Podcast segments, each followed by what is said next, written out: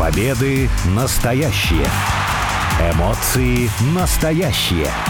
Травмы настоящие. А все остальное по сценарию. Это все по сценарию. Первая радиопрограмма на русском языке, посвященная профессиональному рестлингу. У микрофонов Алексей Красильников и обозреватель сайта VSPlanet.net Сергей Вдовин. Сергей, привет. Привет. Вот никак не получается у такого промоушена, как All Elite Wrestling, обойтись без закулисной драмы. Причем за последние несколько недель сразу несколько сообщений приходят из разных областей, но одинаково некрасивые. То э, про ситуацию в женском дивизионе как-то Люфиста, такая популярная канадская инди-рестлерша, рассказала.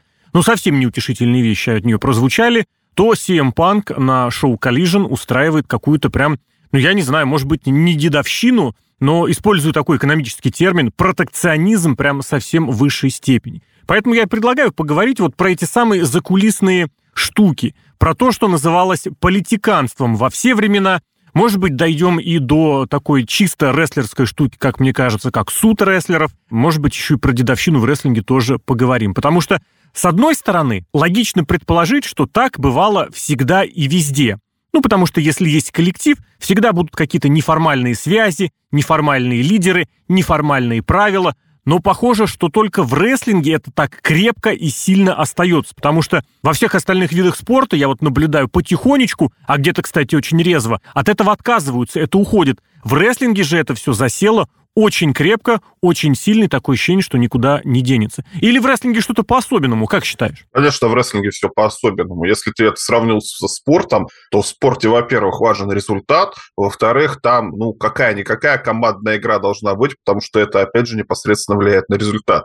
В таком случае рестлинг можно сравнить с театром. Я в театром не дружу, там... Не, у меня, кстати, есть друг, актер профессиональный, правда, на местечковом уровне, но так или иначе. Но я наслышан, что интриги в театрах – это вообще страшная вещь, и этим они занимаются профессионально, за счет этого как-то у них еще и актерский скилл растет, потому что отыгрывать на сцене какие-то вот такие вот штуки странные, интересные, им это помогает. В рестлинге это тоже важно, тоже надо где-то подкузмить соперника, еще что-то, где вы будете тренироваться. Ну вот давайте будем тренироваться за кулисами, например, непосредственно друг на друге. И вот из-за этого все это происходит. Поэтому тут, наверное, в первую очередь с театром стоит сравнить. Я бы тоже согласился с тем, что не только в театре, не только в спорте, это исторически было всегда везде. Другое дело, как ко всему меняется подход сегодня, учитывая, что очень много стараются превратить в такие в человеческие отношения, больше следить за каким-то соблюдением прав, свобод, э, причем и профсоюзных, и чисто таких человеческих. Другое дело, что на это как-то везде обращают внимание. В рестлинге же вот правда, вот те сообщения, которые пришли, Люфиста обо всем рассказала, конечно, очень субъективную картинку нарисовала, и инсайдеры про CM Punk, то, что передают. Но вот это прям такое ощущение, что откат старым добрым, я не знаю, ну как минимум 90-м. Ну тут еще видишь, какая штука. В AEW зачем люди выступают? Ну, за деньги там. Угу. Ну, естественно, за деньги они, потому что получают зарплаты. Но в первую очередь AEW создавался как промоушен, который позволит всем раскрыться, который представит максимальный креативный контроль над своим персонажем или еще что-нибудь. То есть люди туда идут не за баснословными гонорарами, а в первую очередь за самореализацией. Соответственно, какая задача? Именно реализация. А ты в таком случае и открываются вот эти всякие перспективы с тем, что кто-то мне что-то под ножку подставил, которое мешает мне реализовываться. В WWE тоже ведь такое было и неоднократно. В последнее время то ли у них какая-то политика того, что это никуда не выходит, mm-hmm. журналистам, инсайдерам и прочим об этом не говорят, но все это сохраняется. Есть у нас очень яркие косвенные примеры того, особенно в женском дивизионе, что все-таки какая-то никакая дедовщина или в случае WWE бабовщина там происходит но в AEW там нету никакого контроля за журналистами, журналисты, наоборот, все прикормленные.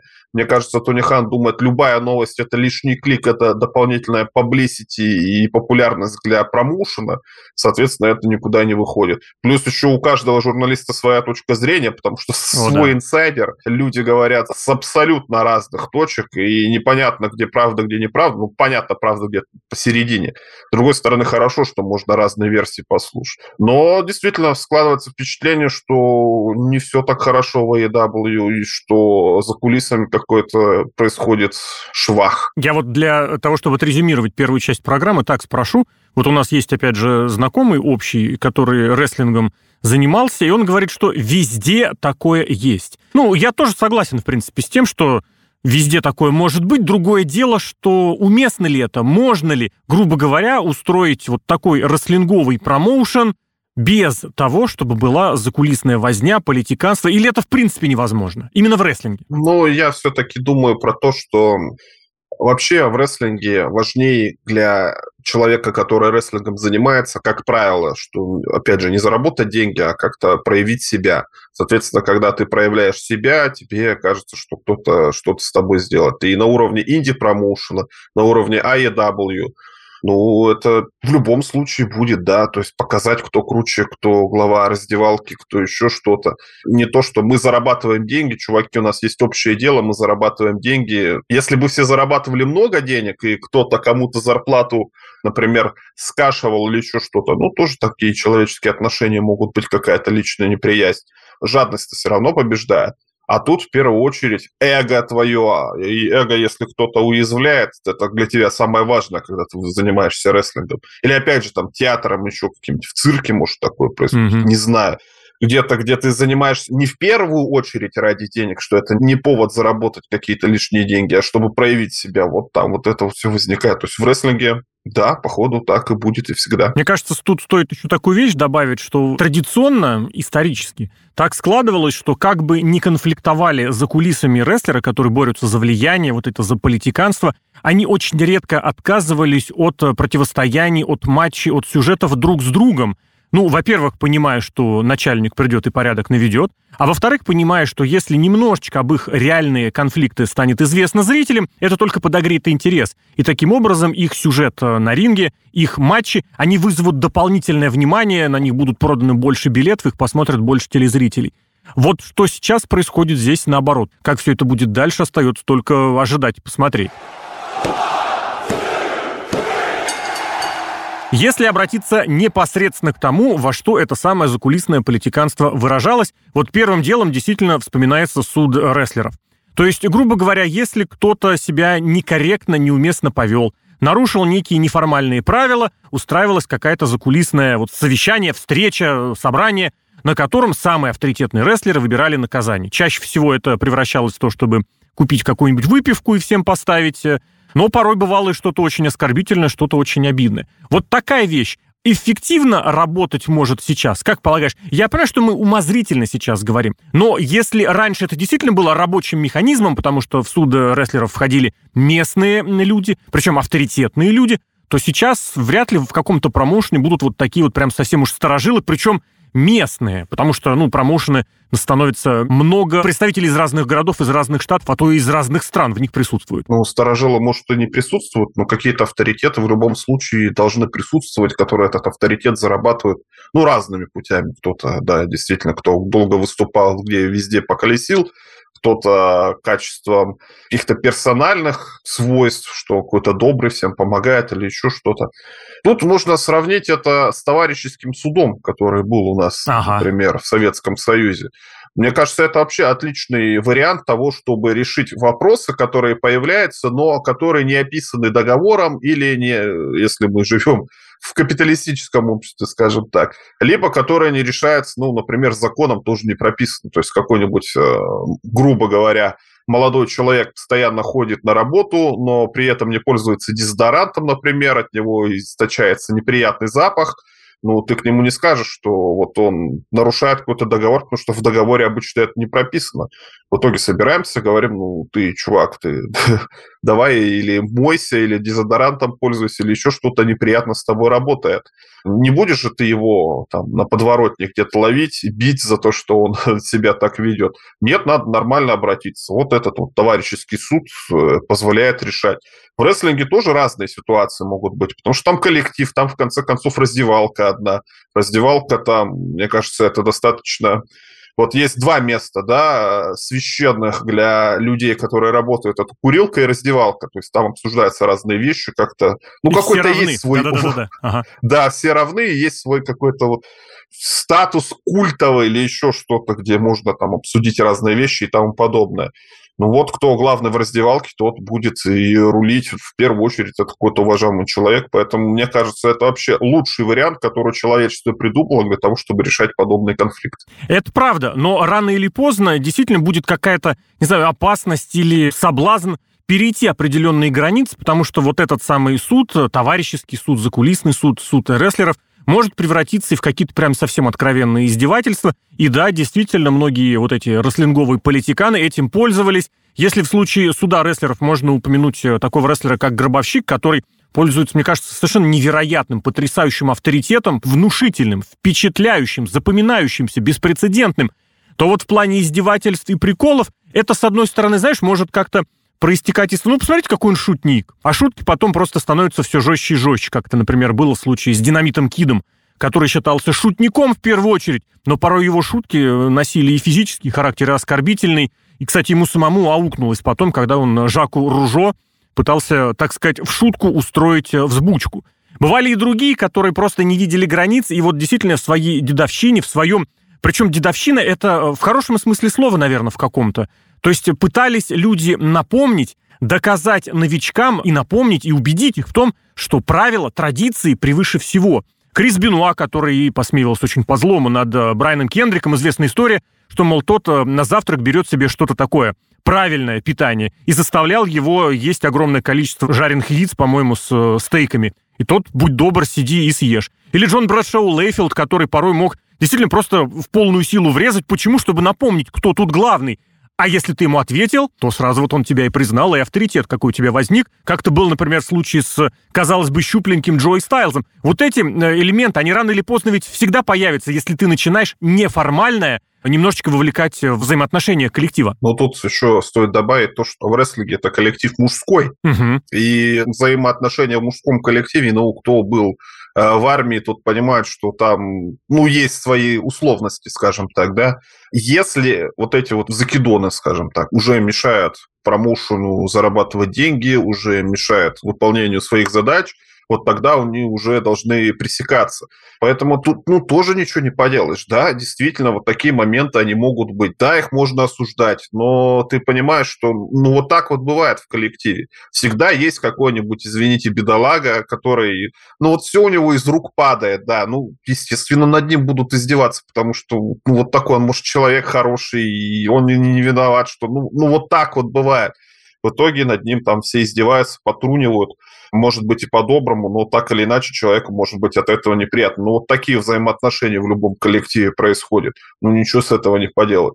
Другое дело... А вот смотри, ты сказал, ты сказал естественно. То есть другого даже быть не может, по-твоему, по-другому? Ну, в мужском коллективе, мне кажется, нет. У меня, по крайней мере, таких mm-hmm. примеров... Ну, может, где-то я и вспомню, но вот, наверное, не вспомню все-таки mm-hmm. таких это примеров. Mm-hmm. Есть всегда хороший пример. Должна быть девочка в коллективе. Вот в таком случае все нормально, потому что мальчики всегда стараются уже нормально как-то общаться, уже меньше матерятся между собой ага. или еще тому подобное. Но в раздевалке девочку ты никак не запустишь, хотя в наше время по-всякому может быть, конечно, в эпоху гендерной э, равности.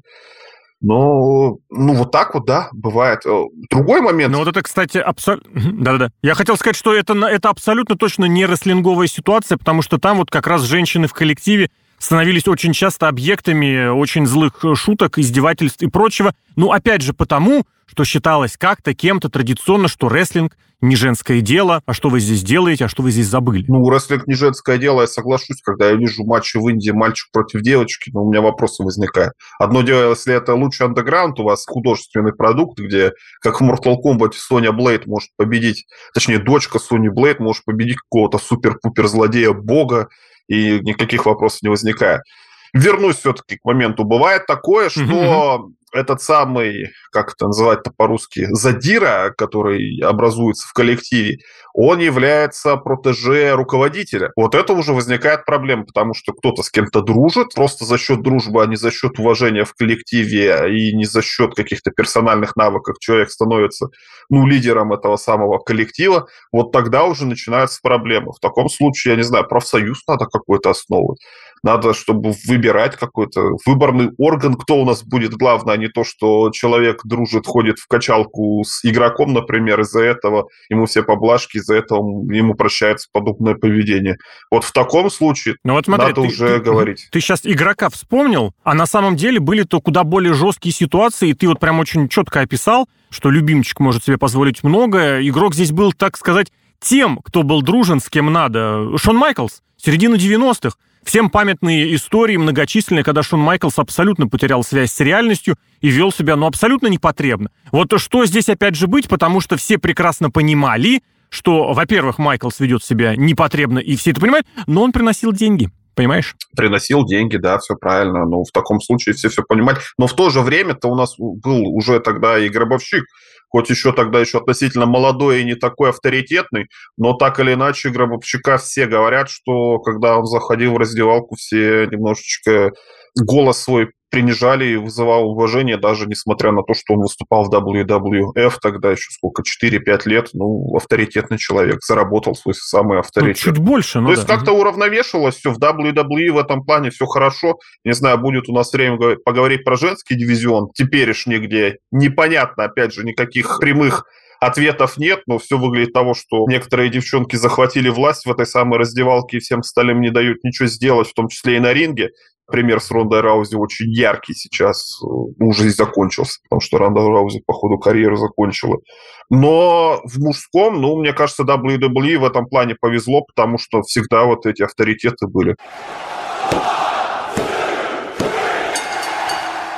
Но вот давай как раз этим и продолжим. Потому что одно дело братство или сестричество, как здесь правильнее сказать-то, а другое дело, когда это действительно мешает чему-то, мешает развитию, мешает зарабатыванию денег. Я тоже это подметил в свое время. Как э, Саша Бэнкс, Бекки Линч, Шарлотт, а в последнее время и Бейли, Ная Джекс, кстати, в свое время, Алекса Близ. Это вот я перечисляю тех девушек, которые становились рестлершами уже через WWE. У них разное прошлое, кто-то непосредственно в WWE пришел, у кого-то было прошлое в Индии, и они все Ронду Роузи просто не принимали. Они всячески, как это сказать, принижали ее попытки или отстраняли ее попытки подать какой-то важный, значимый сюжет, и фактически меньше, чем за пару недель, сразу после дебюта Ронды, убрали ее как э, фактор, который мог двигать рейтинги, который приносил, э, приводил зрителей в зал и, естественно, приносил деньги. Просто потому что здесь и не нужно для этого ничего активно было делать. Здесь ухмылочка, здесь немножечко отсутствие селлинга, здесь воспользовались тем, что, ну, как бы по сюжету должна быть победа, и в конечном счете, правда, это складывается очень какой-то такой в непонятную ситуацию. Почему и как? Вот ты вначале упомянул тоже э, спорт. В спорте результат всегда важнее. Каким бы ты там ни был закулисным интриганом, но если ты начал играть хуже, появились люди, которые быстрее тебя бегают, или, допустим, в, в тех же развлечениях лучше тебя играют, не знаю, там, запоминают текст лучше, более красочно что-то исполняют, тебя уберут из состава. Почему? Потому что ты результат не исполняешь. А вот в рестлинге нет такое ощущение, что там старикам, в хорошем смысле слова, ветеранам, намного проще держаться за свое место. Ну вот про какие-то развлечения я, наверное, не соглашусь, потому что если кто-то спит с режиссером, а кто-то не спит с режиссером, вот такой пример, ну, роль получит тот, кто а. спит с режиссером, или там с продюсером, мне не важно. Ну, здесь, да. здесь без вопросов. А с рестлингом все, Какими конечно, таланты не были, да. Непонятно, кто с кем спит. Но тут проблема, мне кажется, глубже, потому что с женским ростером никто не работает. Я вот не знаю, там ну вот нету какой-то культуры вот той самой вот раздевалочной, про которую мы говорили во второй части передачи. Где бы был авторитет какой-то, где бы были какие-то отношения ну, не хочу показаться там, не знаю, жена-ненавистником, но все говорят, что женский коллектив – это клубок змей, где постоянно кто-то кому-то пытается подножку поставить там подобное. Ну, вот как-то вот так вот получается. Ну, я, кстати, у меня был опыт работы в женском коллективе, где был я и 19 девочек, а я был на руководящей позиции наверное, соглашусь с того, что вот это вот именно клубок змей. Но вот как-то надо брать свои руки, зарабатывать авторитет, кто-то, чтобы ими руководил. В итоге мы получаем то, что получаем. Вот это. Ронда Раузи, безусловно, была бы звезда, безусловно, она... Ну, у нее сложно вот с подачей, да, то есть на ринге-то надо как-то и говорить, и харизму проявлять. Не все, как Брок Лестер, выглядят так, что можно ничего не говорить, просто на него смотришь, ну, наверное, да, с этим человеком не стоит шутить или еще что-то, он сейчас тебе голову откусит.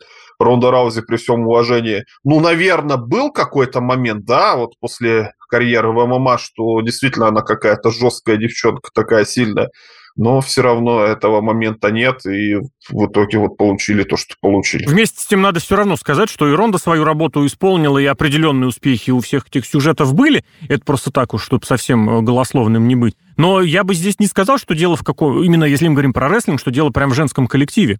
Потому что на примере All Elite рестлинга мы видим, что и в мужском коллективе такое происходит, когда, ну, где еще тот, кого называют главной звездой, все называют, как-то вот сошлись во мнении, что это главная звезда компании, может себе позволить публично сказать, э, что вот я бы не нанял 80% здесь присутствующих на собрании рестлеров. Мне кажется, это, ну, как это сказать, это может быть правдой. И у человека действительно может быть компетенция такое говорить, но уместно ли это? Возможно ли это? Я не знаю. И опять же, если мы упоминаем вот эти все суды рестлеров и такие прочие всякие издевательства и прочее, тоже это в основном как раз из мужских приходило коллективов. И начинаешь тоже приходить к тому, что, может быть, действительно это такая штука чисто рестлинговая. Почему? Ну, потому что в рестлинге всегда совсем старым прощаются очень тяжело. Звезда, мы будем до последнего звезду эту седлать и ездить на ней. Почему? Пока последний вот из нее не выжмем. Какой-нибудь э, стиль матча, стиль рестлинга, до последнего будем его выжимать не знаю, типа проведения шоу телевизионного, вот тоже до последнего будем его придерживаться. Даже формат проведения шоу тоже до упора. Может быть, рестлинг это вот такая последняя опора такого кондового, махрового традиционализма, в плохом смысле слова? Наверное, все-таки нет, потому что, ну вот если посмотреть на шоу AEW, этого пресловутого, где очень много таких моментов, ну, что-то стараются какие-то штуки сделать. Как бы кто что ни говорил, AEW, во-первых, зрителей вернул, которые рестлинг перестали смотреть, пусть их не так много, там, допустим, несколько миллионов человек, но они смотрят AEW, WWE, они смотрели, если AEW закроется, то они рестлинг дальше перестанут смотреть, потому что вот такой стиль матчей им интересен. А AEW там по телевизору начинают показывать хардкорные матчи или матчи какие-то большие со сложным гиммиком, как and Guts, где там две клетки и тому подобное. То есть какие-то вот эти вот штуки они пытаются как раз-таки придумать какие-то штуки. Но суть в том, что это для прибыли-то не работает. Вот в чем проблема. То есть э, люди, конечно, свое эго тешат, показывают, какие они крутые, но задача какая у рестлера? Даже мне... Нет, мне кажется, нет. У маленьких рестлеров тоже задача та же самая, показать себя и посмотреть, какой я крутой, смотреть, что я умею. А в WWE заработать денег, ну, такое вот впечатление. Не у всех, конечно, у многих, но в первую очередь заработать деньги идут туда спортсмены.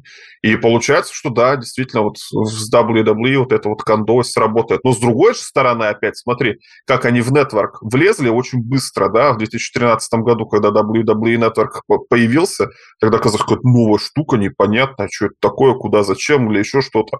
А в итоге они из-за того, что да? раньше всех на этот поезд сели, раньше всех из этого поезда вышли и кучу денег заработали. То есть там какие-то такие моменты есть, которые могут зарабатывать. Правда, видно, что за WWE, как за флагманом, повторяют очень многие, и когда WWE уже от своего нетворка немножечко начинает думать, каким образом, ну не знаю, не то, что избавляться, но уж совсем э, монетизировать, в других компаниях все еще пытаются каким образом его обустроить. Возможно, это уже такая, знаешь, проблема роста. Ну, а с другой стороны, наверное, да, действительно, есть что-то традиционное, есть что-то простое и понятное. Другое дело, что как бы не хотелось, чтобы рестлинг зарабатывал, всегда вспоминаешь о том, что особо успешные проекты очень часто зиждились на каких-то вот э, спонсорских вложениях, инвестициях, за которые не нужно было быть ответственными, что в TNA, который хоть просто существовал фактически за чужой счет, что в WCW, что сейчас в All Elite Wrestling. Это если говорить про традиционализм, а если говорить про закулисные отношения, вот честно скажу, мне всегда в последнее время интересно и непонятно, почему в хоккее, в американском футболе, в обычном футболе, в баскетболе, всячески в Формуле 1 всячески стараются изничтожить вот это вот закулисное, неформальное издевательство или какие-то нарушения прав, или просто некорректное поведение. За это сейчас мы не обязательно как-то даже, знаешь, к суду какому-то неформальному привлекать, достаточно законселить через соцсети. А вот в рестлинге с этим прям совсем никак. Очень, конечно, это любопытный вопрос, будет интересно услышать и ваше мнение. Если вы вдруг захотите им с нами поделиться, с удовольствием его рассмотрим. Ну а это была передача «Все по сценарию». Алексей Красильников и Сергей Вдовин у микрофонов. Сергей, благодарю.